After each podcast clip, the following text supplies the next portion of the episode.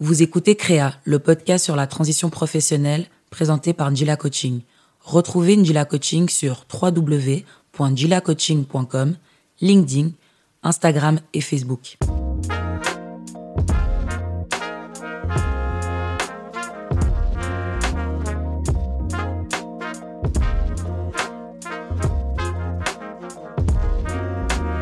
Hey, salut à toi auditeur, auditrice. Comme toujours, j'espère que tu vas bien et que ton cercle aussi. Je suis Thierry Wetou, coach en transition professionnelle. Je te souhaite la bienvenue dans Créa.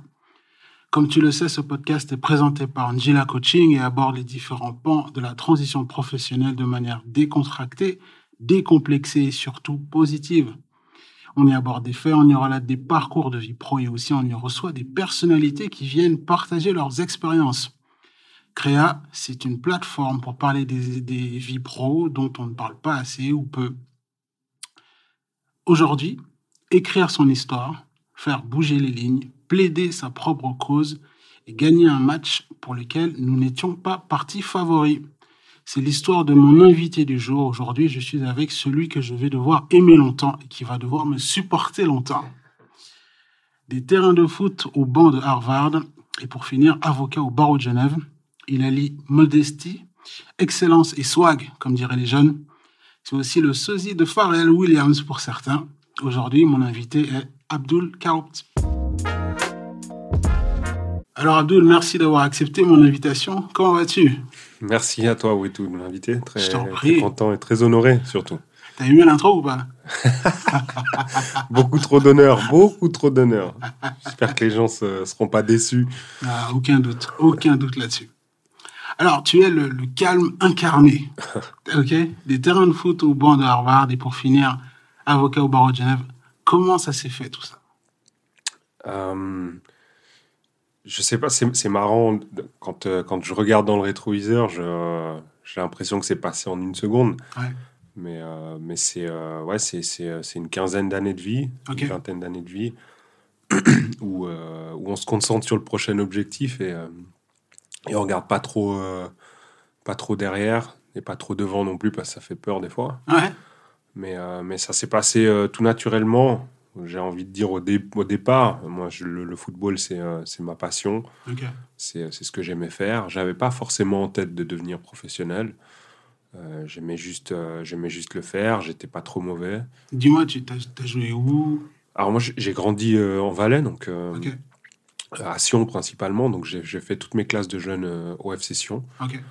Donc euh, formé, formé au club, euh, au club phare du canton, euh, avec, avec, avec des potes que j'ai gardés jusqu'à aujourd'hui. Donc, donc voilà, la filière euh, qu'on appelle élite, Ouais. où, euh, voilà, où des- depuis très jeune, juste depuis l'âge de 12 ans, on est déjà, on est déjà soumis à un entraînement assez intensif, de plusieurs fois par, par semaine, Ok. Pour, euh, pour euh, nous former un petit peu à tout ça. Donc, euh, donc je fais toutes mes euh, jusqu'à jusqu'à la première équipe, jusqu'à l'équipe professionnelle, euh, où j'y signe, j'y signe mon premier contrat professionnel à l'âge de 18 ans. Wow. Et, et à ce moment-là, je suis, je suis encore au collège parce que je, je, je, je- m'inscris au collège de manière un, peu- un peu naturelle. Et c'est important pour la suite parce que j'ai- j'étais un, j'étais un, un jeune qui avait un peu de facilité, disons, à, à l'école pour apprendre euh, Mhm. les, les, les- les matières scolaires, on va dire, euh, un petit peu flemmard. je vais pas vous mentir. Donc, euh, Sympa, sympa. donc voilà. Donc, mais j'ai toujours, j'ai jamais eu de problème avec avec l'école, comme j'aime le dire. J'aimais bien ça, j'aimais bien les cours, j'aimais bien apprendre. Donc, donc euh, j'ai fait le cursus, euh, le cursus collège. Et, euh, et ben, j'ai terminé mon collège, ma matu. J'avais déjà signé mon contrat avant, avant la fin de ma, de ma maturité gymnasiale. Ah, Euh, j'ai donc terminé ma maturité. Je me suis consacré à 100% au football à partir de l'âge de, de 19 ans. Donc, donc, donc voilà, 19 ans, j'étais encore au FC Sion. Euh, je jouais pas trop, j'étais j'étais jeune euh, et, euh, et- et peut-être pas encore assez bon et prêt pour, pour jouer avec euh, l'équipe de Sion, qui était une équipe qui visait quand même, qui visait quand même de hauts objectifs. Donc j'ai été prêté une première fois par le club à Yverdon, Mhm. où j'ai comment, réellement commencé à jouer en professionnel, en, en deuxième division en Challenge League. J'ai joué six mois à Yverdon, j'ai joué six mois aussi en prêt à, à Chiasso, dans le Tessin. Euh, J'en ai pas gardé un bon souvenir sportif parce que ça a été un petit peu une galère. En revanche, euh, j'en ai gardé un, un bagage linguistique non négligeable Mais non, ok. euh, parce que parce que moi je parle portugais de, de, de, de base parce que je, je suis d'origine de Guinée-Bissau donc Ouais. je suis né au Portugal je parle portugais j'ai fait un an d'italien au collège donc j'avais Mhm. un peu de base de vocabulaire et là-bas je me suis retrouvé avec un entraîneur complètement italien qui Ok. parlait pas un, autre- un mot d'une autre langue donc il fallait comprendre quoi il fallait comprendre donc ça m'a ça m'a un peu forcé donc du coup euh, j'y ai tiré au moins l'italien à défaut d'une bonne expérience Et tu sportive l'as gardé encore aujourd'hui? Et je l'ai gardé, Tu ouais, je l'ai gardé encore aujourd'hui. Je parle italien. Je, Excellent. Excellent. je m'embrouille un petit peu, mais je, je je tiens une conversation, je comprends. Et, euh, donc ça, c'est ça, c'est euh, c'est une bonne chose. Tu peux plaider en Je sais- Alors, je, je pense, je crois, Ah, je pense que je croirais plaider, mais, mais l'issue, l'issue sera peut-être pas ce que j'ai imaginé. euh, dans, dans- mon plaidoyer. Donc, donc, euh, donc je, je répondrai non à cette question. Donc, ouais. Donc, euh, ap- après le Tessin, j'ai signé au Lausanne Sport. Et c'est là que j'ai joué le plus de temps. J'ai joué trois ans, trois ans et demi Ah. au Lausanne Sport. Voilà, une, une super expérience. J'ai vécu, j'ai vécu de belles années là-bas. Euh, et j'ai notamment connu la, la sélection nationale avec euh, la Guinée-Bissau Excellent. en, en- en 2010. J'ai eu, euh, j'ai eu la chance et, et le privilège de jouer avec, ou l'équipe du pays pour les qualifications de la Cannes. Donc une expérience unique. Excellent. Euh, donc voilà, Lausanne Sport, après trois ans et demi, euh, mon contrat n'est pas prolongé. Il est arrivé à son terme. Euh, mon contrat n'est pas prolongé. À ce, à ce moment-là, j'ai 25 ans. Euh, J'avais un peu des opportunités, mais, euh, mais rien de très concret. Euh, rien de très transcendant. Mhm. Euh, je décide de m'engager avec le Stade Lyonnais, toujours en, en challenge, en Challenge League à Nyon. Euh, et puis là, c'est une année difficile. C'est une année sportivement difficile, euh, moralement aussi. J'étais un peu touché du fait de ne pas avoir été gardé euh, au Lausanne, un, un club que j'aimais, qui était monté en, en première division. Moi, je pensais pouvoir toucher de la première division euh, avec eux. Ça n'a pas été le cas. Et pendant cette année à Nyon, bah, je, me, je me posais un peu des questions sur mon avenir. Et, et vu que ça se passait pas bien sur le terrain Mhm. euh, pour l'équipe, j'ai fait le choix. Je me suis dit, bon, c'est le moment en fait. C'est le moment euh, ou jamais. J'avais 26 ans. Euh, j'avais euh, j'avais côtoyé des joueurs euh, qui avaient fait la carrière que j'étais en train de faire, donc une carrière correcte, hein, Mhm. professionnelle, deuxième division, première division suisse, où, on, où on gagne notre vie, on gagne, on gagne bien notre vie, parfois très bien, parfois moins bien, mais Mhm. c'est c'est correct. En revanche, on, on construit rien pour l'avenir. On construit pas grand chose en tout cas pour l'avenir, et on gagne pas assez d'argent pour se dire je vais utiliser ça pour, euh, pour créer quelque chose à 35 ans quand j'arrête, quand Ouais. je peux plus jouer. Euh, et euh, et j'avais vu des joueurs avec qui j'avais joué, des plus anciens, qui arrivaient un petit peu en bout de course, euh, avec très peu de solutions Mhm. euh, et avec très peu de choix en réalité. Et Ok. Ils devaient euh, dépendre à cet âge-là, à 35 ans, ils devaient dépendre de quelqu'un pour espérer avoir une carrière parce qu'ils arrivent à cet âge-là, ils ont une famille, ils ont, Mhm. ils ont des charges, ils ont euh, voilà, une vie qui est en place, donc il faut, euh, il faut faire quelque chose, Ouais. il, faut, faut- il, faut, euh, il faut travailler. Donc, euh, et, euh, et cette perspective me- m'effrayait en réalité, Mhm. m'effrayait énormément. Et la, la peur que j'avais, c'était de pas avoir le choix en réalité. Ouais. Et, et je, je- en fait, je, je- détestais cette sensation. Et je voulais vraiment pas la vivre. Et j'avais l'impression que si je continuais à faire du foot dans la carrière que je faisais, euh, c'est ce qui allait m'arriver tôt ou tard. Faut pas avoir le choix. De pas avoir le choix à 33, 34 ans, euh, quand je devais arrêter. Et, euh, et donc je me dis, c'est un peu le dernier moment parce qu'on ne reprend pas des études universitaires à 30 ans. Mhm. Enfin, peut-être, oui, on le fait, mais dans ma tête, à ce moment-là, je me suis dit, ce sera trop tard. Dans 5 ans, ce sera trop tard. Ouais. Tu n'auras pas la force, tu n'auras pas la motivation. Euh, et en revanche, maintenant, bah, voilà, j'avais, j'avais, j'avais encore l'énergie, j'avais encore, j'étais encore jeune, relativement jeune. Donc je me suis inscrit à l'Uni. ouais, je me suis inscrit à l'Uni de Genève. comme ça, un peu, presque sur un coup de tête, à un moment donné, je me suis dit, bon, on plie tout et on, change. Quoi. Donc, tu as arrêté ta carrière de foot? J'ai arrêté ma carrière professionnelle ouais, à 26 ans. Ouais, ok. Euh, quand je suis venu à Genève pour, pour les études, je me suis engagé avec euh, euh, le FC Étoile Carouge. Ouais. c'était semi-professionnel, c'est toujours d'ailleurs. Et, et c'était un bon compromis parce que parce que le, le peu d'argent que j'avais pu mettre de côté euh, pendant le foot m'a été utile pour euh, financer mes études. Mhm. Et, euh, et Carouge me, me, me, rémunérait aussi parce que j'étais descendu un d'une ligue. Mhm. pour eux, c'était intéressant d'avoir un profil comme moi qui était encore jeune pour le club. Et puis pour moi, c'était intéressant aussi pour pouvoir faire mes études en parallèle. Donc. Donc, il me payait un appart, euh, vu que je suis pas jeune voix du tout. Donc, je connaissais personne. Je connaissais personne ici. Euh, je n'avais aucun contact. Donc, ils m'ont trouvé un appart et puis ils me donnaient un petit salaire. Et avec euh, l'argent que j'avais de côté, ça m'a permis de, de financer mes études de droit. Ok. Et là, du coup, tu t'inscris à la faculté de droit à Genève. Et là, comment ça se passe? Bah, Là, je m'étais, je, m'étais un peu fait un contrat avec moi-même. dans le sens que. voilà, comme je t'ai dit tout à l'heure, j'avais jamais eu de problème avec les études. Mhm. J'avais toujours un coin, dans un coin de ma tête euh, d'en faire, peut-être, un jour. Et, euh, mais je m'étais dit, voilà, ça, ça faisait. Euh, j'avais pas vu un banc, un banc d'école depuis 8 ans, 9 mhm. ans. Mhm. C'est un autre, autre, un autre type de vie. Je m'étais dit, tu te donnes un an, tu fais la première année. Et si c'est un, si c'est une corvée, Mhm. Je me le serais pas infligé et j'aurais trouvé une autre solution. T'avais un plan B? Non. Ok. Non. Non, non. Non, c'est Kerry James qui, qui, le dit, je crois. Je sais pas, il dit beaucoup de choses. je me trop pensé au plan B, beaucoup se sont fait plomber. Non pas mal. pas mal. Donc ouais, j'avais j'avais un plan. Euh, a, entre guillemets, en fait. à prime. moi. C'était un, c'était un A en, au, crayon de papier. Ok, d'accord. Euh, euh, ouais, excuse-moi, Non, non, ouais, ouais c'est. Et je m'étais dit ça, et je m'étais dit, voilà.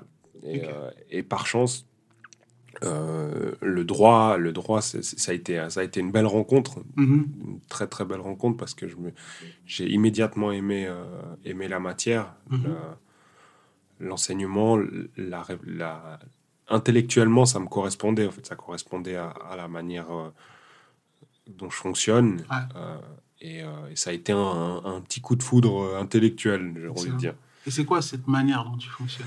Bah, je, suis un, je suis un esprit analytique. on va dire. moi, au collège, j'ai fait maths, j'ai fait maths physique. Enfin, j'aimais mhm. les maths, j'aimais, j'aimais la méthode. Je, je, je, suis un petit peu, euh, je suis un petit peu maniaque. et, là, et, là, il dit ça, il se gratte le front. Je me gratte le front. Pas à l'aise. Parce que je sais que si ma femme écoute ce podcast, elle va, elle va se marrer. c'est pas maniaque surtout, c'est ça? Non, justement, je, je, suis, euh, non, non, justement, je suis maniaque au point de, ah, de savoir quand la télécommande a été déplacée. Tu vois. Ah ouais, t'es un monk. ouais, ouais, ouais. J'ai un, un, petit peu, c'est à la limite du toc parfois. Mais c'est depuis tout petit, je suis comme ça, j'aime bien l'organisation, je suis assez... Euh, je, je, je, suis à l'aise dans ça. J'ai besoin de ça pour me sentir à l'aise. Donc, donc, euh, donc ouais, l'aspect méthodique du droit, l'aspect euh, mhm. très analytique mhm. m'a plu. le fait qu'il faille ordonner ses pensées pour arriver à une conclusion juridique Mm. qui nous arrange, hein, parce que c'est toujours ça, c'est l'argumentaire juridique, mais on se base sur des règles plus ou moins figées pour construire un argumentaire, et, ça, ça m'a plu parce que parce qu'il faut avoir de la méthode, il faut comprendre comment comment les concepts fonctionnent pour ensuite les agencer euh, à, son avantage. Mm-hmm. Euh, donc ça m'a tout de suite parlé et, j'ai aimé cette, cette, cette gymnastique euh, intellectuelle. Ok. Et je suis obligé de te poser la question. En plus, t'es hyper modeste là-dessus, t'en parles quasiment pas. Et là, j'ai comment tu sais de quoi je veux parler, tu regardes par terre, t'évites mon regard. Parle-moi un peu de ce, ce passage à Harvard. ouais. Euh, ouais, j'évite d'en parler parce que c'est- ça peut être très vite euh, prétentieux, tu sais. Ok. Euh, tu vois, je suis allé à Harvard. Ah, J'aime pas le dire parce que c'est. euh, mais en même temps, c'est, c'est, euh, marrant. J'ai, une petite histoire. Moi. Mhm. J'ai, dès que j'ai commencé mes études de droit, je me suis dit, en master, je voulais partir en échange quelque part. Parce que c'est, une, opportunité qu'on a euh, en Suisse avec l'université, c'est d'avoir un large panel de destinations à l'étranger. euh, où on peut aller étudier un an et c'est des expériences exceptionnelles de, de pouvoir vivre dans un autre pays euh, c'est enrichissant et moi je me suis dit voilà je vais je vais faire ça parce que moi dans le foot tu bouges tu voyages pour jouer mais tu voyages Mhm. pas vraiment. Et en fouillant un petit peu en première année sur les possibilités je vois qu'il y a cet échange à Harvard qui est possible en master mais c'est un programme particulier et c'est un voire deux étudiants par année de l'université de Genève qui y vont Et c'est soumis à condition? Ouais, c'est soumis à condition. Donc à ce moment-là, je m'informe un petit peu de manière informelle sur ce qu'il faut et tout ça. Et en fait, on me dit, euh, il, faut déjà une moyenne, euh, voilà, excellente, Mhm. parce que sinon ton dossier il passe pas le, il passe pas le, cut, le premier cut. Et en fait, ça a été un peu mon moteur de, de mon bachelor, parce que moi j'ai vu ça. Ouais. euh, au bas- on est quoi en 2012 Ouais. euh, Obama entame son deuxième mandat. Ouais. Moi, j'ai lu, en 2008, j'avais lu tout ce que, tout, tout- les, tous ces bouquins parce que je voulais pas être un supporter euh, aveugle de, Ouais. de l'homme. Ouais. Euh, il est allé à Harvard. euh. Michel est allé à Harvard. Ah, voilà, c'est, tout, tout, tout le mythe qui entoure un peu cette, cette faculté de droit. Euh, et je me dis là, j'ai une chance, j'ai une opportunité peut-être de pouvoir y aller. Donc, euh, en fait, je me suis mis en tête de au moins avoir une moyenne qui me permette de passer le premier cut. Après, si je suis pas pris, ben je suis pas pris. Ouais. Et euh, en fait, j'ai bossé, j'ai bossé, j'ai bossé dur pendant pendant trois ans pour ça. Wow. Et, euh, et, et par par par chance, par bonheur, j'ai j'avais cette moyenne euh, qui me permettait de déposer un dossier sans trop rougir. Ouais. Je l'ai fait. Et, et va savoir pourquoi. va savoir pourquoi j'ai été choisi. Ok. Excellent. J'ai été choisi et, et après tout s'est accéléré. ouais. Tout s'est accéléré parce qu'en fait c'est un programme d'échange sur un semestre. Ah, bon. Sur un semestre où tu pars là-bas et tu es assimilé aux étudiants internationaux qui font un, un postgrad, un. LLM euh, en droit. Euh, mais tu es intégré euh, aux étudiants de la faculté de droit à part entière. Donc ouais, c'est, ça, a été, ça a été six mois un peu comme dans un rêve, parce Mhm. que je suis arrivé là-bas, euh, tu as, toute la solennité du lieu, Hmm. tu as les photos des, des Ouais. alumni, tu as un peu, tu vois, tu as l'accueil, tu as les discours de, de introduction, euh, tu vois, Mm, mm. le- le- la doyenne qui te parle de, du prestige, du fait que t'es pas là pour rien et tout, alors que moi, j'ai, j'ai déjà de base, j'ai le syndrome de l'imposteur, alors là-bas, j'ai l'impression, je me tournais à chaque fois. Ouais, ouais. Ah, moi, à tout moment, on venait me chercher, on me disait, mais c'est quoi cette carte d'étudiant? Vous l'avez eu où On s'est trompé, c'est pas vous. Donc, euh, donc voilà, c'était, c'était, euh, c'était, assez incroyable et, et j'ai vécu six mois euh, absolument exceptionnels qui, qui, m'ont, qui m'ont changé en tant, que, en tant qu'homme. Ok. Ok. En tant qu'homme, parce que, parce que j'ai, fait la, fait de la connaissance de, de personnes exceptionnelles, Ah. euh, que ce soit parmi les étudiants internationaux euh, ou les Afro-Américains. J'étais très, très, très proche des Afro-Américains aussi, Mhm. qui étaient très curieux de, Ouais. de, déjà d'apprendre que, que des Noirs vivaient en Suisse. Ouais. ouais. Et je le dis texto, hein, je, je, je- je le dis pas de manière polémique, ils, me l'ont dit comme ça. Euh, je savais pas qu'il y avait des Noirs en Suisse, donc euh, rien que pour ça, euh, je leur apprenais quelque chose, c'était bien. Et ensuite, toi, il y a une émulation, il y a, il y a des gens qui, qui viennent de, des quatre coins du monde qui sont euh, avec des grandes convictions, des compétences, Mhm. euh, l'envie de changer les choses, Ouais. des visions sur le monde différentes. Euh, alors voilà, je compte même pas le nombre d'heures que j'ai passé à discuter, à, à- à débattre, à, à, me faire remettre à ma place sur, mes, sur, mes, sur mes convictions un peu à deux balles euh, acquises ici. Donc, mm. donc voilà, ça, a été, ça a été une expérience euh, assez folle et, extrêmement enrichissante. Excellent. Donc tu fais six mois là-bas Je fais six mois là-bas. Tu reviens ici pour finir ton master Ouais. Ouais. Et puis pour faire cette, euh, cette fameuse école d'avocature les caves. de Genève, les caves. Donc je rentre pour les caves et en même temps, en parallèle, je devais finir deux, deux cours de master. Donc, donc je fais ça euh, sur les six derniers mois et j'avais euh, j'avais déjà un stage d'avocat pour, le, pour, les, pour l'été qui suivait. Ok.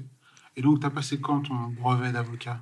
J'ai passé mon brevet en février 2019. Donc, je vais bientôt fêter deux ans de brevet là, dans quelques mois. Et tu as quel âge quand tu as, ce brevet?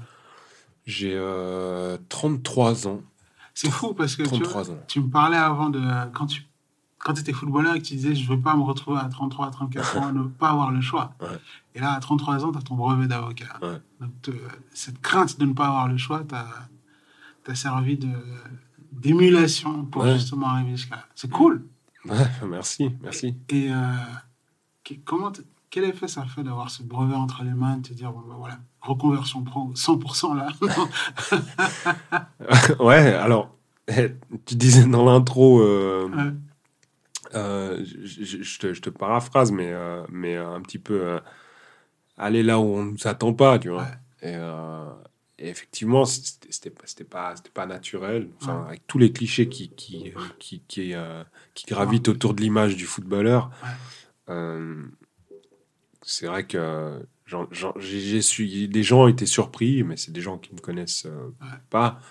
Pas que c'était normal pour moi d'avoir le brevet d'avocat, mais, mais, euh, mais euh, voilà, c'est un parcours que j'avais choisi et pour mhm. lequel je me, je me, suis battu et que pour lequel j'ai beaucoup travaillé. Donc mes proches étaient fiers, mais, ah. mais, mais, mais, finalement pas surpris parce qu'ils m'ont vu évoluer toutes ces années. ils te connaissent. Ouais, mhm. mais mais ouais, c'était euh, même pour moi, ça a été quand même un petit euh, un petit choc parce que tu sais quand tu quand tu quand tu fais des on parle de transition professionnelle, mais je crois que quand tu euh, quand tu le fais de manière volontaire et que et que tu as vraiment le, feu et l'énergie pour le faire, je crois que tu mets simplement la tête dans le guidon et tu y vas, tu vois. Mmh.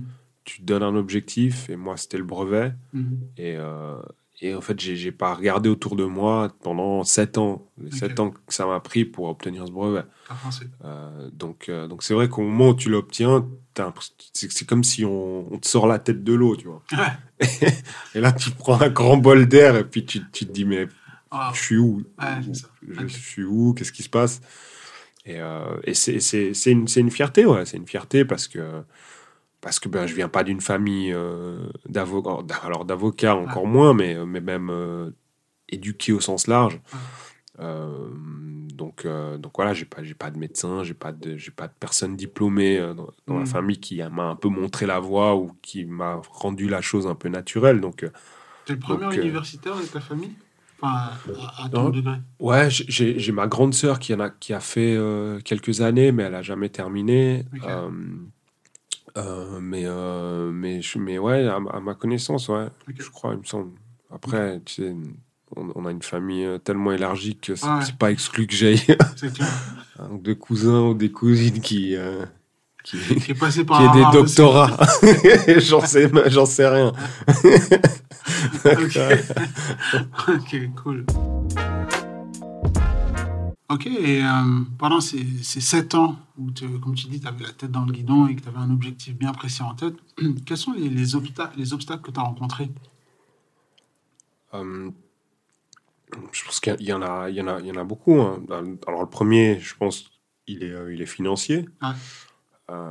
parce que, parce que ben, je, décide de changer de, de voie et puis tout d'un coup, j'ai mmh. des entrées d'argent qui sont divisées qui sont assez fortement divisés. Euh, tu changes de vie aussi. Euh, une vie de sportif, bah, tu, tu, la consacres à, à, t'occuper de ton corps, parce que c'est ton, ton, outil de travail. Ah. Donc, euh, donc voilà, bah, pas mal de sommeil, tu, tu manges bien, tu, tu te reposes. Mm. Euh, tu t'entraînes souvent, etc. Et puis là, tu changes de rythme. Donc ça, c'était ça, c'était assez dur au début. La première année, ça a été assez dur de devoir te lever tôt, de, suivre les cours, rester assis, à étudier, se donner un peu une discipline pour réviser, etc. Donc, euh, donc ça, c'est aussi un obstacle. Donc mhm. la différence de mode de vie. ouais. sinon il, faut, il faut aussi, euh, je pense, faire comprendre à ses proches euh, sa démarche. Parce que, parce que du coup, moi en tout cas, je suis rentré un petit peu dans une, dans une phase un peu égoïste, entre guillemets, où je me suis dit, bah, en fait, là, c'est du temps que je dois prendre pour me former, parce que sinon, hmm. je pourrais rien faire pour euh, aider mes proches ou, pour, ou, même pour, pour, envisager, pour envisager quelque chose une relation à l'avenir ou, fonder une famille, etc. Donc, euh, donc je me suis mis un petit peu en mode, en mode euh, solitaire. et ça, il a fallu le faire comprendre aux proches aussi. Et comment ça a été accueilli ça? Bah, Certains l'ont compris, d'autres moins pendant le processus et, et ensuite, ensuite me l'ont fait savoir une, une, fois que qu'ils avaient vu le résultat, en réalité, ils ont compris euh, mm. la nécessité de, de la démarche.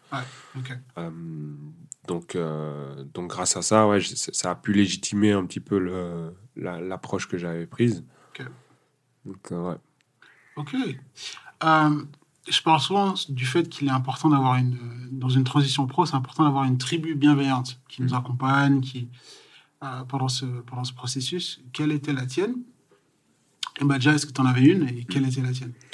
Ouais, alors je, euh, parle de, des proches, mais moi j'ai. Euh, je pense que ma tribu bienveillante, c'était euh, c'était mes potes d'enfance. On, a, on a un groupe de potes d'enfance, on est, on est 5-6. Mm-hmm. On a tous grandi dans, le, dans le même quartier à Sion, en Valais. c'était un quartier, un quartier populaire hein, mm. où voilà, avec des loyers plus bas. Donc, finalement, par la force des choses, tu te retrouves avec euh, plutôt des familles euh, d'immigrés. Euh, donc, donc voilà, on a, on a fait un peu les quatre son coup ensemble. tu me diras en off. je ne veux, pas de répercussions à prescription de toute façon pour la plupart. Mais on va couper ça. Non, mais. Tout ce que tu diras sera voilà, Exactement. Ouais. Piètre avocat. non, mais c'est des, des, mecs, voilà, on, se connaît, euh, on s'est connus depuis toujours, on sait qui on est. Mm-hmm.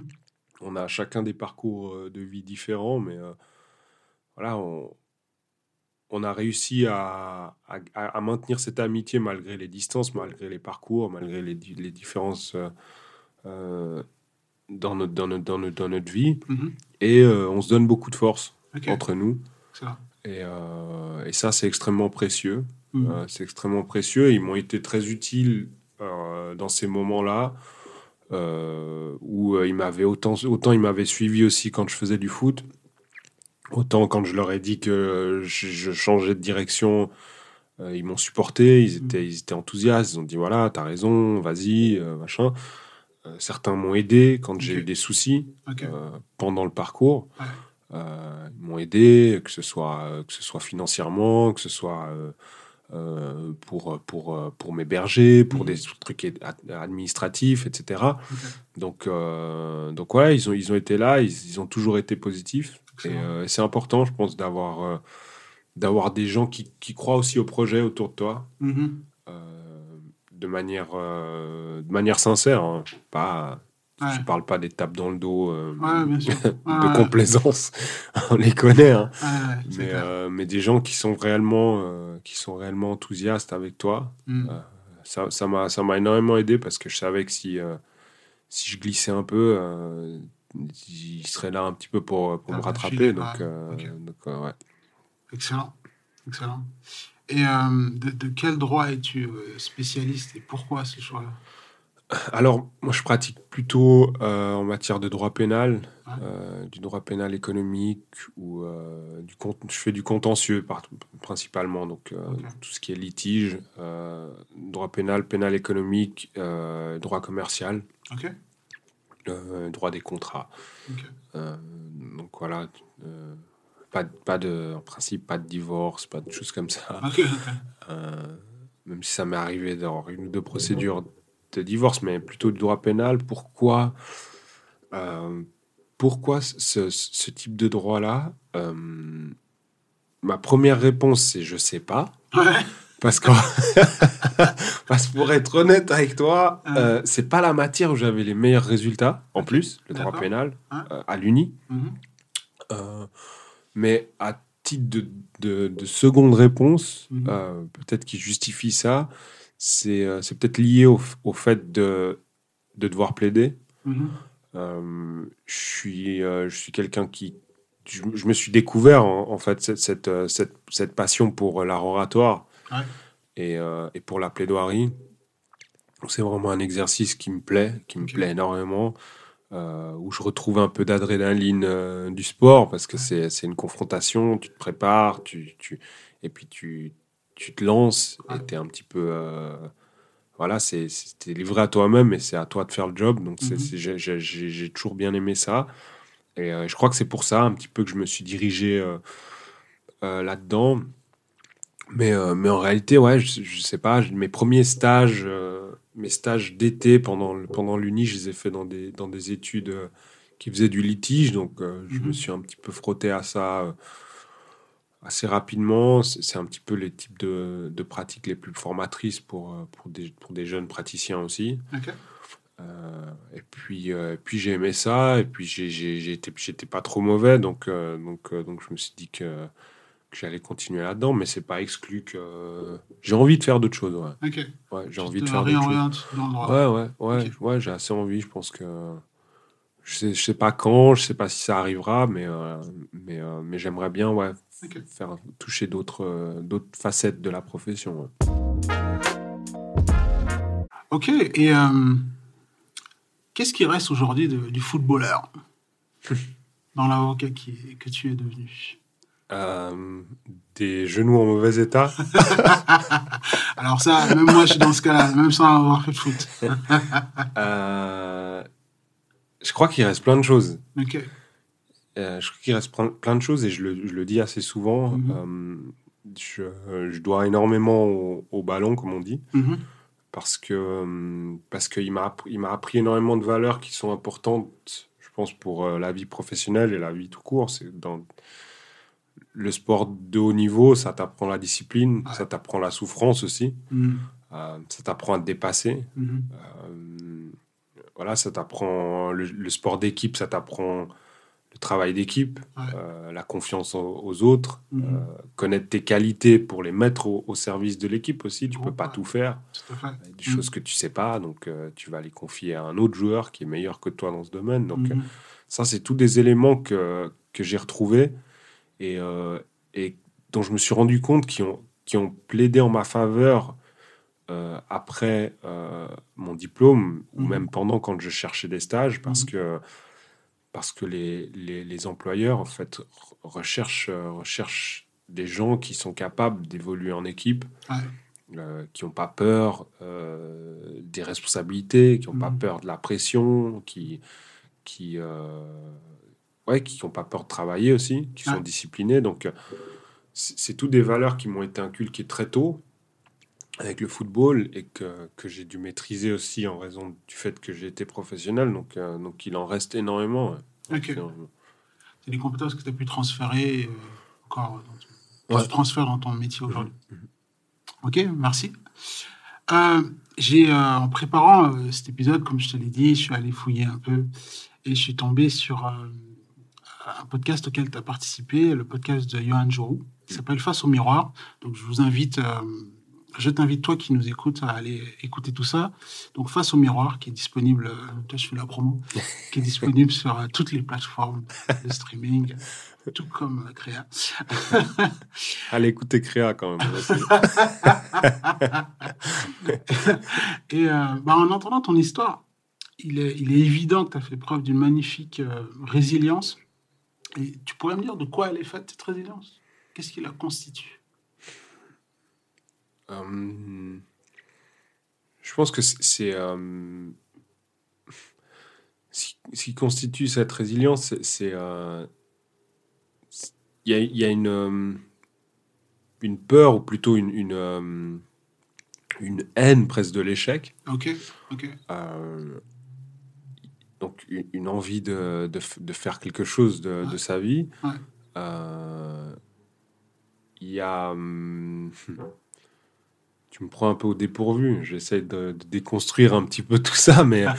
mais euh, ouais, ça c'est un des éléments. C'est c'est euh, c'est aussi... Bah, alors, je le, dis, je le dis dans le podcast, c'est le- sujet, mais, mais Mm. je- j'ai perdu ma mère très tôt et c'est c'est euh, c'est une envie de d'honorer sa mémoire. C'est Ok. euh, c'est- une, une envie de qu'elle soit fière de moi, même, même si elle est, elle est plus là physiquement. Mhm.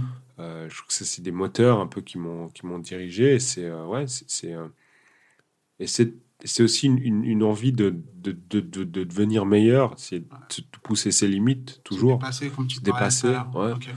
Euh, Il y a cette volonté-là où, où je, je suis une personne qui, qui, qui déteste le- l'immobilité. Ok.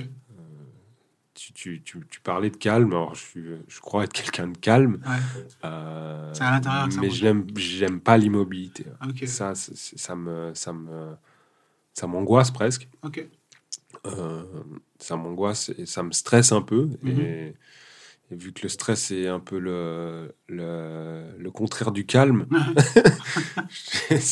ça a des effets que, que, que j'aime pas sur moi. Donc, euh, donc j'essaye de faire des choses. Donc j'essaye toujours de, de chercher euh, des nouveaux challenges, des nouvelles choses à faire et Ouais. d'avancer et d'essayer d'être.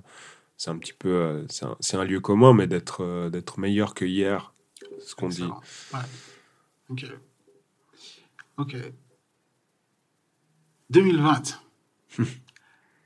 Année qui restera gravée dans les mémoires pour des multiples raisons. Ouais. Comment toi est-ce que tu as géré cette période, que ce soit d'un point de vue pro ou privé, et quels sont les, les apprentissages que tu en as tirés? Ouais, je, je pense que tu pourrais, tu pourrais faire une saison entière sur 2020. non, mais c'est, euh, je pense qu'on s'en- rendra compte avec le temps hein, de, de l'année qu'on vient de vivre. Euh, peut-être pour commencer professionnellement, euh, moi, c'est vrai que j'entamais ma deuxième année euh, de, en tant qu'avocat breveté euh, dans l'étude dans laquelle je travaille toujours aujourd'hui. Et, et donc une année où je suis censé prendre plus de responsabilités, où, où- où je suis un peu plus impliqué dans les dossiers. Mhm. Et, et, puis- et puis boum, ça nous tombe dessus. Mhm. J'appréhendais un petit peu. Euh, mais en réalité, ça s'est très bien passé. On a la chance, j'ai la chance d'être dans une structure qui a mis tout en place pour qu'on puisse continuer à, à travailler efficacement. Par la digitalisation. Voilà, euh, par la digitalisation, euh, le home office, les- tous les, tous, les, tous les outils nécessaires à ça. Étant donné qu'on travaille avec beaucoup de clients internationaux aussi, on avait déjà l'habitude d'être souvent connecté via téléphone, etc. Donc Ouais. ça, ça n'a pas changé le, le- le mode de fonctionnement. Euh, mais on a un petit peu moins fréquenté les autorités, moins d'audience. Ouais. Euh, ça a été aussi particulier à vivre. Euh, moins d'événements sociaux aussi à l'intérieur de la structure. Ouais. Ce qui est dommage parce que, Ouais. parce que ça, ça permet aussi de, de, de faciliter le, le fonctionnement professionnel, la vie de tous les jours. Donc, ça, un- on a dû apprendre à vivre avec ça et c'était particulier. Ouais. Donc professionnellement, c'est un peu le, le- le gros. Et, et euh, bah, privé, ça a été un petit peu des montagnes russes, hein, parce, que, parce Mm. que le monde s'écroulait un peu autour de, autour de nous. Et puis bah, moi, je me suis marié cette année. Yeah, félicitations. Merci. donc euh, donc j'ai fait ma demande en plein confinement du mois de mars. tu fais vraiment pas les choses euh, Donc comme euh, voilà. Euh, Donc j'avais prévu de lui faire ma demande au mois de mars. Ouais. Ça devait être dans un autre setting. Pas Euh, en training voilà. dans le salon. Mais euh, le confinement nous est tombé dessus et je me suis dit qu'en réalité, c'est pas le lieu qui faisait euh, l'occasion, mais, fait. mais l'envie. Donc, Ouais. donc je l'ai fait. J'ai donc ça, ça a du coup été une, une année euh, extrêmement, euh, extrêmement joyeuse et avec beaucoup de beaucoup d'amour, beaucoup de bonheur pour, en privé, euh, pour moi, pour ma famille, pour ma femme. Donc, Mhm. euh, donc ouais, c'est un peu, c'est un peu des, des montagnes russes avec euh, en même temps le fait de ne pas pouvoir fêter avec tout le monde, de ne pas pouvoir voir Mhm. tout le monde. Ouais. Donc, euh, donc une, année, euh, une année qui restera gravée. Particulière, ouais, tout à fait. Et euh, tu m'avais parlé une fois de, des ateliers que tu proposais sur l'éloquence, Mhm. sauf erreur de ma part, Ouais. euh, aux jeunes élèves niveau cycle d'orientation au collège, c'est ça? c'est ça, ouais. Parle-moi un peu de ça. Tu, tu continues à le faire déjà Oui, ou- ouais, mais alors, alors euh, c'est euh, c'est un des projets qui a malheureusement euh, été abandonné à cause du Covid. On avait, euh, on a plusieurs projets au sein, au sein de l'ordre des avocats parce que je suis impliqué aussi au sein, au sein de l'association parce que je, je suis, je suis membre du, du comité du jeune barreau de l'ordre des avocats depuis, Mhm. depuis bientôt trois ans. Mhm. On a plusieurs projets comme ça, mais nous, on a monté il y a deux ans un, projet euh, qui s'appelle La parole est une voix, Mhm. V-O-I-E, Ah oui. euh, pour donner des cours d'oratoire dans des classes de cycle, euh, cycle dernière année, à des, dans des classes, les, les classes dites difficiles. Je ne sais jamais comment les qualifier de toute façon, ces classes. Mhm. C'est c'est les classes en principe où il y a des, des élèves qui sont destinés plutôt à des apprentissages ou à l'école. Qui sont en difficulté. qui sont en euh, difficulté ou en décrochage. ouais. Euh, voilà. Donc on a choisi cette population-là parce Mhm. qu'on s'est dit que, que les autres avaient déjà pas mal de, de ressources, pas mal de choses, et on voulait valoriser ces, ces élèves-là qui pouvaient peut-être, dans ce système qui classifie euh, Mhm. par degré, qui pouvaient se sentir un petit peu, euh, un petit peu euh, péjorés. Ouais. Donc, donc on leur...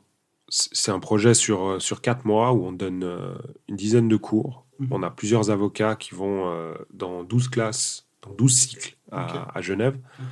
Euh, on donne une dizaine de cours, on fait un petit concours interne à la classe. Et, euh, et l'année dernière, c'était la première édition, en 2019, et on fait un concours intercycle. Ok. On a fait aussi un concours intercycle avec un sujet euh, qui doivent plaider. La classe doit choisir deux championnes ou champions.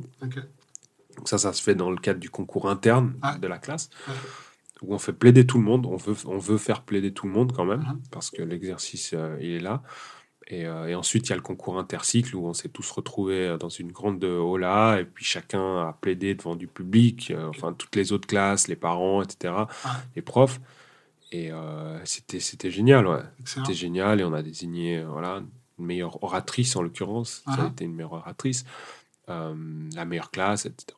Donc euh, un projet, un projet qui, qui me tient à cœur, qui me tient à cœur à notre groupe de travail parce que parce qu'on on, on voit euh, on voit se développer des jeunes qui euh, qui avaient peut-être pas confiance en eux ou qui euh, qui, qui, qui qui avaient très peu d'estime pour eux des fois Mhm. et, et ouais, ils, ils- se découvrent un talent. On essaie vraiment d'être bienveillant dans l'approche, Mhm. de pas être, euh, de pas être des, des moralisateurs, mais vraiment Ouais. de les encourager. Euh, le fait aussi qu'ils voient des avocats venir dans leur, euh, dans leur espace, Mhm. on, s- on- on se met un peu à leur niveau, on, on vient sans prétention et on vient un peu leur donner des outils pour, euh, pour leur permettre de, de, ouais, de prendre un, un petit peu de bon temps et de réaliser qu'ils peuvent aussi, euh, ils peuvent aussi s'exprimer euh, de manière correcte, que la parole c'est important dans dans notre société.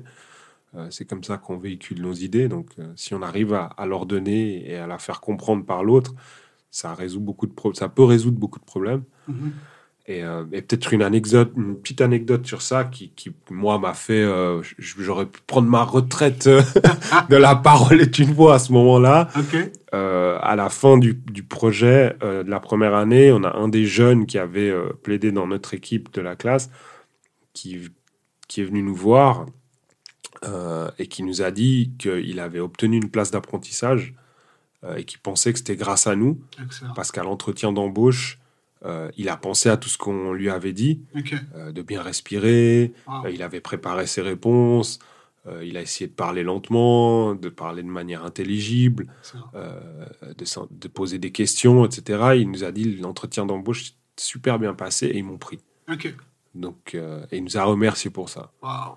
Donc, euh, Excellent. donc voilà, retraite. Ouais. ouais. le maillot est accroché au plafond. On, on accroche les crampons au mur et puis euh, voilà. Non, mais oui, c'est- hyper valorisant de savoir qu'on a pu vraiment avoir un impact concret sur, euh, c'est sur, sur l'avenir d'un jeune. Et c'était. Donc on espère qu'on pourra poursuivre. euh, vu vu le- les configurations actuelles, ça va être difficile peut-être cette année. Mhm. Mais, euh, mais dès, que les, dès que les écoles réouvrent, euh, on, sera, on sera de nouveau à pied d'œuvre. Ok. Et quand il voit un avocat en costume cintré italien avec des Jordan qu'est-ce que- quelle est la réaction? Quelle est la réaction Oui, tout, t'as vendu mon style. Ah, Je l'ai dit dans l'intro, hein, t'as dit swag, hein, je l'ai dit dans l'intro. Euh, alors, c'est euh, c'est marrant parce que c'est aussi une des, une, des, une des raisons pour lesquelles euh, j'aime j'aime bien ces projets, c'est que on a une idée, on se fait une idée de, de ce qu'est un avocat, peut-être à Mm. Genève ou, ou en Suisse. Et, euh, et, dans ces classes-là en particulier, qui, qui, qui- où la population est composée en majorité quand même de, de jeunes immigrés, parce que souvent ils sont en difficulté ou leurs parents le sont, euh, je trouvais important de, de venir montrer ma tête. Mm. Euh, pas que je sois meilleur qu'un autre, Ouais. bien au contraire, mais, mais parce que la représentativité, ça, ça compte. C'est ultra important. ouais. Et, et pourquoi les Jordan? Parce que, parce que moi, je tiens. Alors, je mets aussi des petites chaussures cirées, hein, des fois, hein, qu'on se trompe pas. Non, mais j'ai- j'aime bien, j'aime bien garder les- mes baskets parce que pour moi, c'est aussi. Alors, déjà, je suis bien dedans. Ah, bah, Euh, j'ai grandi avec ça. Mhm. Euh, c'est- on est des sneakerheads, hein, comme on dit. Euh, et, et pour moi, ça me permet aussi, moi, de garder une attache avec bah, le monde d'où je, je viens, qui est plus modeste, qui est, qui est, aussi, qui est aussi, entre guillemets, plus populaire. mhm. Euh, J'en suis pas sorti, euh, je, je- je continue à écouter du hip-hop, je Mhm. continue à. Voilà, donc euh, je, suis- je suis. C'est moi, donc Ouais. je vais pas changer parce que, soi-disant, maintenant j'ai un brevet d'avocat, il faut mettre des chaussures en cuir euh, Ouais. ciré. Ouais. Donc c'est aussi un message pour les jeunes de se dire voilà, il est avocat, mais il nous ressemble, euh, Mhm. il met les baskets qu'on pour- qu'on pourrait mettre. Donc je trouve que ça casse une barrière, en tout cas moi je l'ai senti comme ça, ça casse vraiment une barrière entre, entre, entre les jeunes et- et moi. L'authenticité. Et, euh, et j'ai eu deux, trois fois des, des, euh, des, des- des petits témoignages qui font chaud au cœur ou, ou- ou, euh, des jeunes qui sont venus de manière franche hein, Mm. me dire Moi, je pensais pas que qu'un noir pouvait être avocat. Ah ouais, Ouais, on en est encore là. ouais. ouais on en est encore là. ouais. J'étais jeune et c'est- des vraies histoires. Et, et, euh, ou d'autres qui sont venus me dire Ah, euh, je crois que je vais, je vais peut-être essayer d'être avocat, hein, monsieur, vu Excellent. que je vois que Excellent.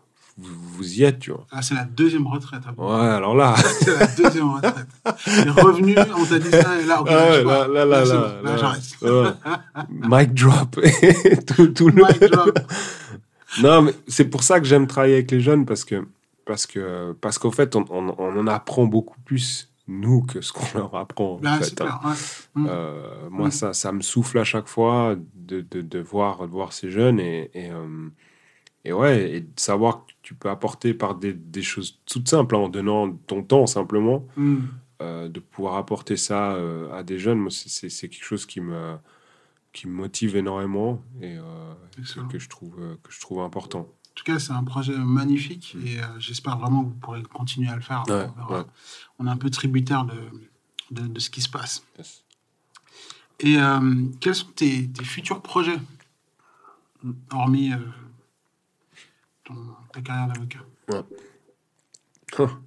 Euh, écoute, je, je- pour l'instant, j'ai envie d'acquérir de l'expérience Ouais. dans, dans ce que je fais. Euh, je suis encore un jeune avocat. Mhm. Euh, deux, ans, deux ans de barreau, c'est- pas, pas énorme. Mhm. Euh, donc voilà, je me concentre sur, sur, sur ce que je fais. J'en apprends tous les jours. Euh, j'ai euh, j'ai la chance d'avoir d'avoir des un associé qui, qui, qui, qui, qui m'inspire beaucoup et qui, me- qui me fait beaucoup apprendre. Mhm. Donc, donc voilà, tant, tant que, tant que j'en suis là, tant que je sens que, que j'avance et que, et que, que, comme je disais avant, que je suis meilleur que hier, Ouais. euh, je vais le continuer. Et puis, euh, et puis après, on, on verra. Alors, oui, tout, j'ai énormément parlé, hein. Ok. C'est à mon tour. beaucoup trop. on va pas parler de choses que tu m'as dit en off. Hein. Non. Gardons ça en ref. Non, mais je, moi, j'ai écouté euh, la première saison de, de Créa, Ok. que j'ai- que j'ai beaucoup aimé. Merci. Euh, et je, je me demandais, comme je te le disais, alors là, je te le dis, c'est Ah. un truc qu'on se disait en off, mais avant de te connaître, je savais pas que ça existait des coachs en transition professionnelle. Et euh, moi-même, dans mon parcours, à aucun moment, je me, je me suis dit, alors, je vais aller voir quelqu'un qui Mhm. va me conseiller comment euh, je peux mener cette transition Mhm. euh, au mieux. Mhm. Euh, ça m'aurait peut-être aidé, Mhm. euh, ça m'aurait peut-être évité des, des- des, des soirées un peu angoissantes. Mais comment toi, t'en es arrivé à cette démarche de dire je vais être coach en transition professionnelle? Mhm. et, et ouais, pourquoi? Peut-être explique-nous juste le- les raisons de. Alors moi, c'est fort de mes propres transitions. Ah. Euh, j'ai d'abord euh, exercé dans le domaine de la finance, comptabilité, ensuite ressources humaines. Et en fait, quand j'ai repris mes études, euh, quand- je sais plus, j'avais avant la trentaine, j'ai fait un bachelor en gestion d'entreprise avec une emphase sur la partie ressources humaines. Et pour obtenir ce bachelor, il fallait, bah, comme tu sais, rendre un mémoire. Et moi, j'ai choisi les moyens préventifs du burn-out en entreprise. Autour de moi, j'avais plusieurs personnes proches qui, qui, ont qui sont malheureusement passées par un burn-out. Et j'étais un peu dans cette phase où je ne comprenais pas ce que c'était. Donc, du coup, je leur disais même, faites une sieste et ça va aller. C'était vraiment, tu vois, mon niveau d'ignorance par rapport à la chose. Je me disais, bon, tu fais une sieste une bonne après-midi et demain, tu reviens, tu es tu Ouais. vois. Alors qu'un burn-out, c'est bien plus complexe que ça. Et en rédigeant ce, ce, ce burn-out, j'ai découvert qu'un des moyens préventifs, justement, c'est de pouvoir d'accompagner, pouvoir accompagner les personnes à mieux gérer leur stress, à mieux gérer leurs priorités, à, leur- à renforcer leur identité. Et euh, mon projet à la base, c'était de faire un master en RH. Mais en rédigeant ce, ce, ce mémoire, je me suis rendu compte qu'en fait, ce qui vibrait le plus en moi, c'était plus la- le côté accompagnement de personne. Euh, et donc, je suis parti tout de suite euh, en formation. Euh, je n'ai pas fait de master en RH. C'est mis de côté pour l'instant, on verra. Je suis parti dans une formation, dans plusieurs formations de coach, donc coaching, PNL, analyse transactionnelle, etc. etc. Et c'est fort de ça que je me suis dit, OK, je vais maintenant accompagner des personnes.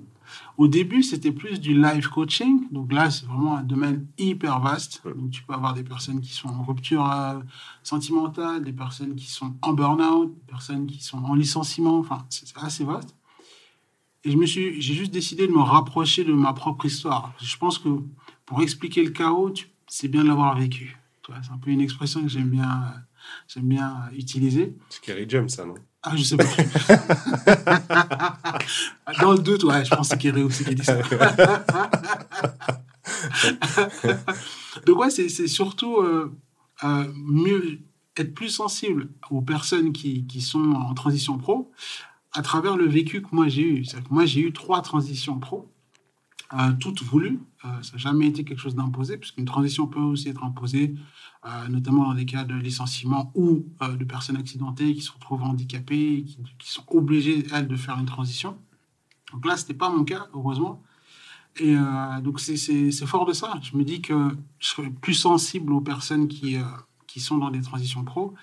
Et, et je me suis complètement retrouvé là-dedans. Ok. C'est vraiment, c'était vraiment un rendez-vous que j'avais. Et puis, je suis totalement épanoui dans ce domaine-là. Mais vous- êtes, vous êtes nombreux, ce, ce, ce genre de coach en transition? Alors, ils sont beaucoup dans des entreprises de outplacement. Mhm. Euh, je ne vais pas citer de nom hein, pour des raisons évidentes. Mais oui, il y en a, il y en a beaucoup. Euh, sur la place genevoise, ils sont principalement dans les sociétés d'outplacement. Il y en a très peu qui sont en indépendant, euh, tout seuls, un peu comme moi. Mhm. Mais tu les trouves dans des sociétés d'outplacement. Donc il y en a, oui, oui, il y en a. Mm. Et j'avais une autre question en pensant à, à, ce que, à ce que tu fais. Est-ce que quel type de profil de personnes Déjà, comment est-ce que tu les repères? Parce que c'est, on, se promène pas avec une pancarte en disant je suis en sandwich, ouais. ça, ça marche pas. tu vois, où je suis coach en transition, ou, même, même dans la rue, tu vois pas quelqu'un qui dit Moi, je suis en transition professionnelle, dites-moi ce que. Alors, c'est euh, principalement euh, bouche à oreille. Et puis bon, avec Créa, on a euh, différentes personnes qui m'ont contacté et qui ont été curieuses un peu de voir un peu ce que je proposais. Et donc, c'est vraiment essentiellement du bouche à oreille. Après, bon, il y a les plateformes de, promotion, euh, juste pour se rendre un peu visible, telles que LinkedIn, Instagram et, et, Facebook. Mm. principalement, moi, c'est du bouche à oreille. C'est comme ça que les, personnes arrivent à moi ou que moi, j'arrive aux personnes. Mais j'imagine que tu as plusieurs as plusieurs types de profils de, mm. de, de, de, personnes qui viennent te voir. Peut-être au niveau proportion. Euh, quelle est la proportion de gens qui viennent te voir quand ils sont déjà en galère, comme on dit, ou qui sont. Euh, voilà, où c'est la transition chaotique et puis ils sont là, j'ai besoin d'aide, s'il te plaît, aide-moi, ah, dis-moi ce ah. qu'il faut faire. Mm. Euh, versus les gens qui viennent de manière proactive qui disent voilà, moi mm. j'ai l'intention de euh, j'envisage de euh, comment est-ce que tu peux m'accompagner euh, dans cette démarche? Alors, avant 2019, je t'aurais dit que c'était presque du 50-50. Tu avais des personnes qui proactivement disaient, OK, je sens qu'il y a quelque chose qui se passe en moi et aussi au sein de mon entreprise et je pense qu'il serait temps que je me pose des questions. Je suis complètement perdu par rapport à ça et j'ai besoin qu'on m'aide un peu, qu'on m'apporte des outils, qu'on m'accompagne dans cette réflexion-là et ensuite dans le projet que ça peut être. Après, tu avais bien sûr les personnes qui étaient malheureusement déjà euh, dans, la, dans le dur, comme on dit, mm. forcées à, à, faire, à opérer une transition.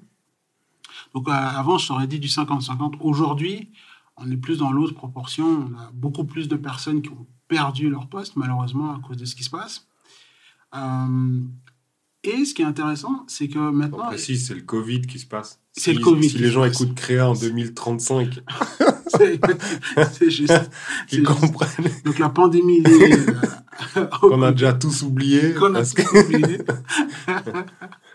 Euh, mais ce qui se passe aussi, c'est qu'il y a un autre shift qui est assez intéressant, c'est que les gens maintenant ils se disent j'ai assez travaillé, j'ai assez occupé une position salariale et maintenant j'aimerais créer ma propre entreprise.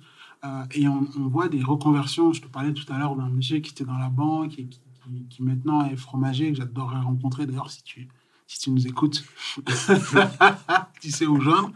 Euh, donc on, a aussi maintenant une, on a une nouvelle tranche, c'est-à-dire des personnes qui veulent faire soit du slashing, donc euh, toujours garder un poste et puis en même temps développer une activité, ou des personnes qui veulent carrément se lancer dans leur propre affaire et qui ont besoin d'un plan d'action, etc. Donc euh, aujourd'hui, donc grosse majorité des personnes qui malheureusement ont perdu leur job et qui sont un peu dans des situations compliqué mm. par rapport à, l'idée qu'elles avaient de leur carrière, des personnes qui se retrouvent bientôt à la retraite et qui se retrouvent au chômage. Donc c'est pas comme ça que tu envisageais ta fin de, carrière. On a des personnes qui veulent euh, changer euh, complètement de, domaine, sans pour autant rentrer dans l'entrepreneuriat, mais changer de domaine, transférer leurs compétences dans un autre domaine, et d'autres qui veulent se lancer à leur compte euh, en restant dans leur domaine d'activité, mais devenir indépendantes.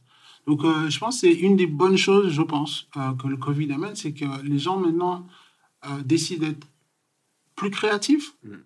de prendre eux-mêmes, d'écrire eux-mêmes leur histoire avec leur propre stylo. Pour, Moins indépendant aussi de, voilà, c'est ça. quelque chose. Exactement. Donc voilà, pour répondre à la question, c'est un peu, c'est un peu ça. principalement des gens du secteur tertiaire, pour l'instant. Après, on verra ce que l'avenir va nous proposer, mais l'écrasante majorité, c'est les gens du tertiaire. J'ai deux autres questions qui me viennent en tête. Allez-y, maître, allez-y. Merci, euh, monsieur le juge. Euh, est-ce que tu as, euh, parmi tes, clients, ou est-ce que tu pourrais avoir, j'imagine, des, des, sociétés ou des, des, des managers qui mhm. viennent te voir pour te dire voilà, ou faire un workshop ou apprends-moi mm. des choses sur la transition professionnelle que je puisse ensuite l'appliquer à mes employés si d'un coup je dois licencier quelqu'un ou si euh, je dois réorienter quelqu'un de secteur, ou si je dois engager quelqu'un qui est en transition professionnelle pour comprendre sa démarche et du coup lui apporter peut-être ce, qu'il ce dont il a besoin ou comprendre.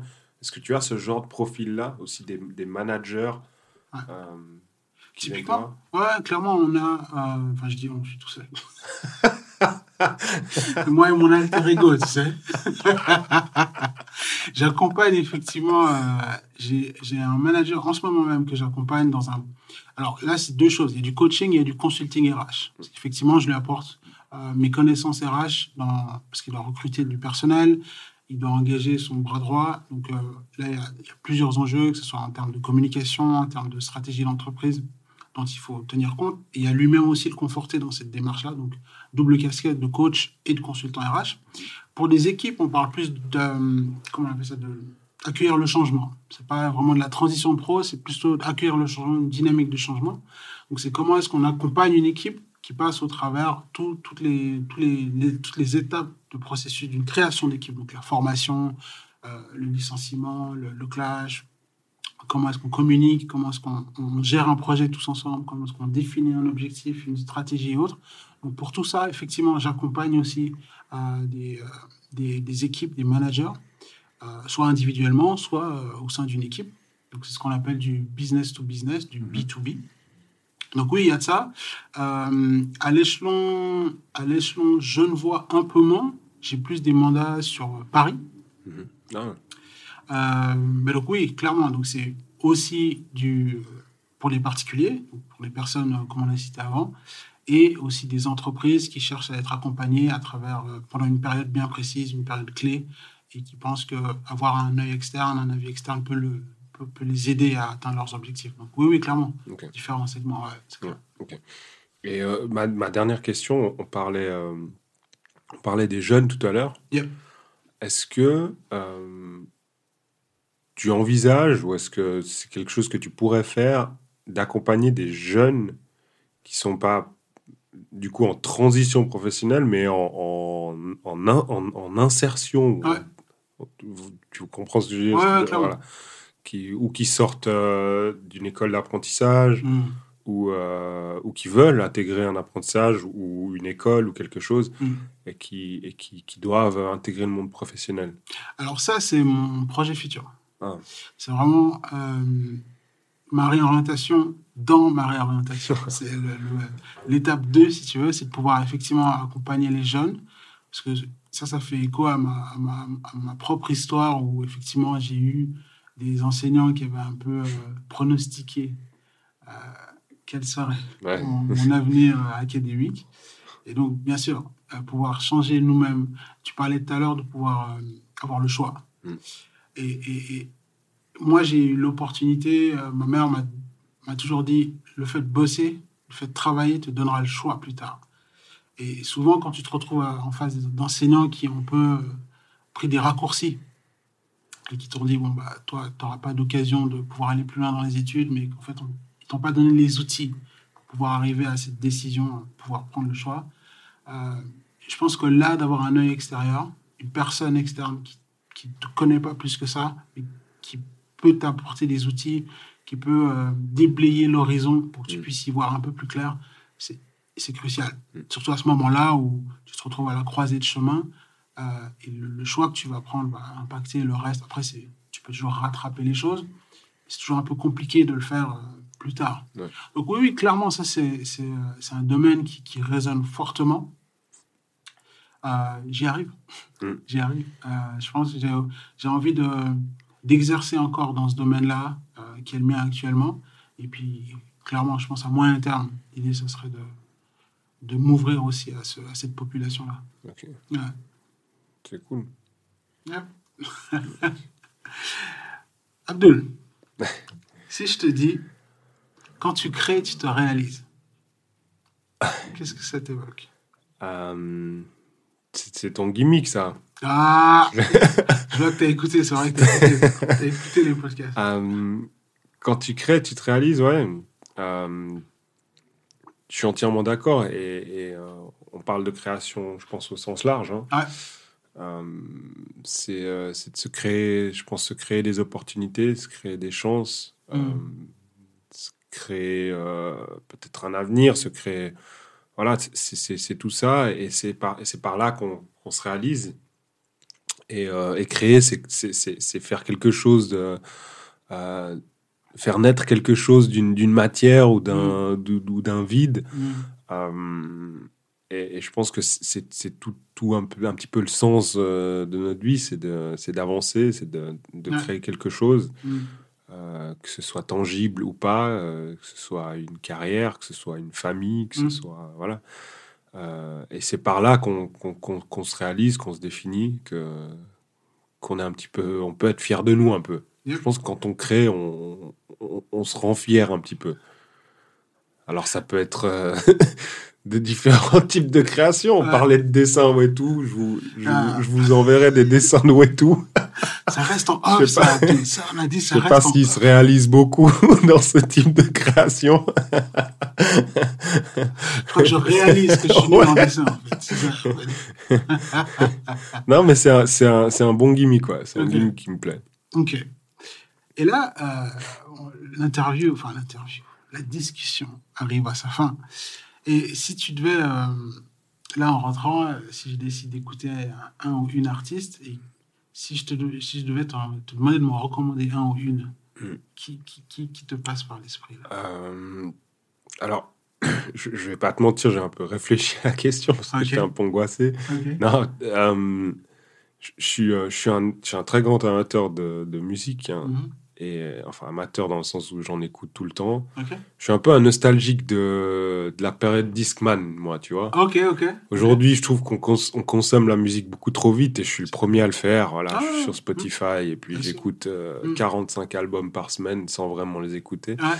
Euh, je suis un peu un nostalgique. À l'époque, j'écoutais euh, mon CD en boucle dans mon Discman. Et ça, j'aimais bien. Aujourd'hui, on écoute plein de choses. mais peut-être un album qui m'a qui m'a un peu marqué en cette fin d'année, mhm. c'est euh, le nouvel album de Busta Rhymes. Ouais. Je sais pas si tu l'as écouté. Bien sûr. Bien euh, Busta qui a, qui, a, qui a, été absent pendant très longtemps, euh, qui est un artiste culte hein, pour notre génération. Je crois qu'il ne faut pas avoir peur des mots. Hein. C'est un pilier. c'est un pilier. Mhm. et j'ai réécouté son album. Voilà, je, je, me réjouissais un peu. Et en fait, j'ai pris un peu une une bonne claque parce que parce qu'il il a tout fait dedans. J'ai l'impression qu'il a tout fait. Euh, il y a des sons où on a retrouvé du bon vieux Bosta avec de la mitraillette flow où il allait tellement vite. Euh, il y a des sons un peu plus R&B où il a fait un espèce de remix du son qu'il avait fait avec Mariah Carey. Euh, ça. Qui, qui, passe, qui passe comme un bon R&B des années des débuts 2000. il a fait de la trappe il donne, il donne la leçon à tous les jeunes d'aujourd'hui avec leur flow. Écoutez comment tonton fait. Ah ouais.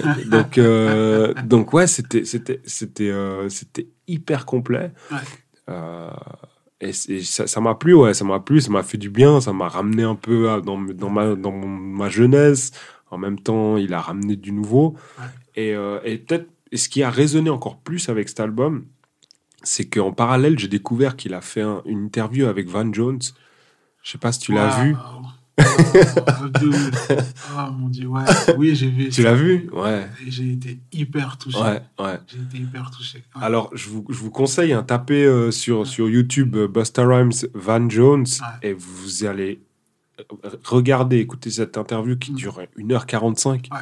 Mais je l'ai dévoré sans me rendre compte parce que parce que, parce que bah, notre, notre bon vieux tonton euh, Bosta se livre, il nous explique son absence, il nous explique son approche à la musique, Et il nous explique son enfance. Ce, que, ce qui m'a énormément touché, c'est qu'il a été, euh, à un moment donné, il a été un peu raillé sur le, sur le net à cause de sa transformation physique. Il a pris énormément de poids. Mm. Et, euh, et il explique ce qui s'est passé quelles, sont, quelles, sont, les étapes par lesquelles il est passé pour arriver à, à, dégrader sa santé comme ça, quels sont les, événements marquants.